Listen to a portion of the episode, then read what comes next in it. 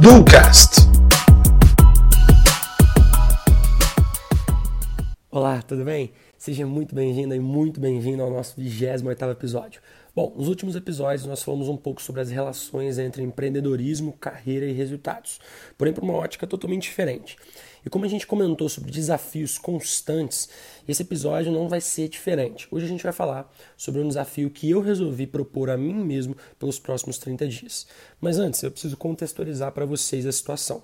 Eu sempre fui uma pessoa de performance noturna.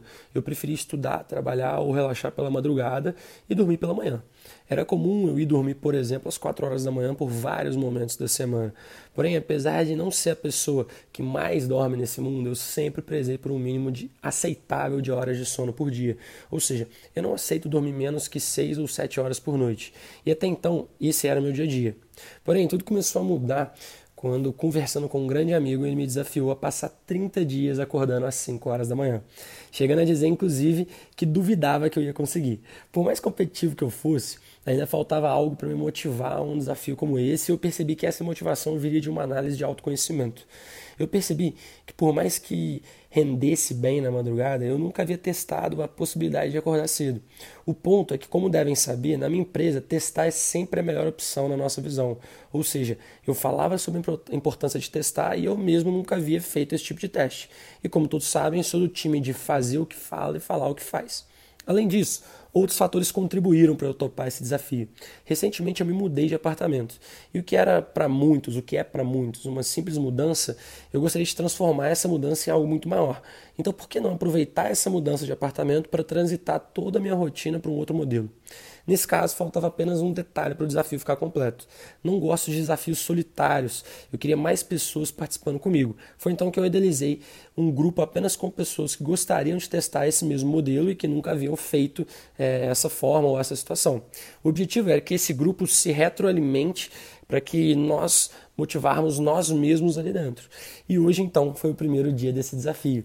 Começou com uma live às 5 e meia da manhã, é, com muitas pessoas presentes frente ao número que eu imaginava. Eu acreditava que iam ter 3, 4, 5 pessoas. Eu realmente não optei por divulgar esse desafio, mas pela minha surpresa, tivemos um número bem legal de pessoas presentes dentro daquela live, o que mostra que tem muitas pessoas também querendo mudar e testando novos modelos para isso.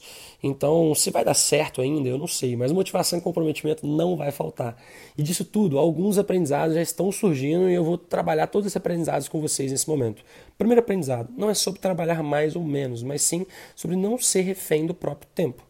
Segundo aprendizado, se nós dormirmos mais ou menos 8 horas por dia, ou um pouco mais de 8 horas, e ainda sobrar mais algumas poucas horas que a gente fica enrolando, seria praticamente como passar 100 anos de vida com 50 anos dormindo. Dormir tem dois grandes prazeres. Um quando você deita na cama, tá tudo quentinho, maravilhoso, e o outro quando você acorda, que você percebe que tá tudo quentinho, maravilhoso. E quando você dorme, você nem percebe o prazer, porque você está apagado, dormindo. É diferente, por exemplo, de comer. Enquanto você come, você sente o prazer da, do alimento ali. Ou seja, dormir, ele só causa prazer quando você vai dormir e quando você acorda. E eu não quero passar metade da minha vida dormindo. Por fim, um fator importante. Por aqui eu jamais vou incentivar que alguém durma pouco, mas sim que durma o suficiente para você. Segundo estudos, o suficiente para um ser humano varia entre 6 a 9 horas de sono, é, mas que isso poderia ser considerado exagero. Então cabe a você é, definir o que, que é ideal para você e criar isso, em cima disso, uma rotina que você consiga controlar o seu tempo e não o contrário. E por fim, o quarto e último aprendizado é que participar de um desafio me faz que faz sentido, é muito boa experiência. Então, eu realmente sugiro que vocês comecem a se desafiar em níveis de desafios que façam sentido para vocês. E para a gente não esquecer de executar, bora aos planos de ação? Bora executar?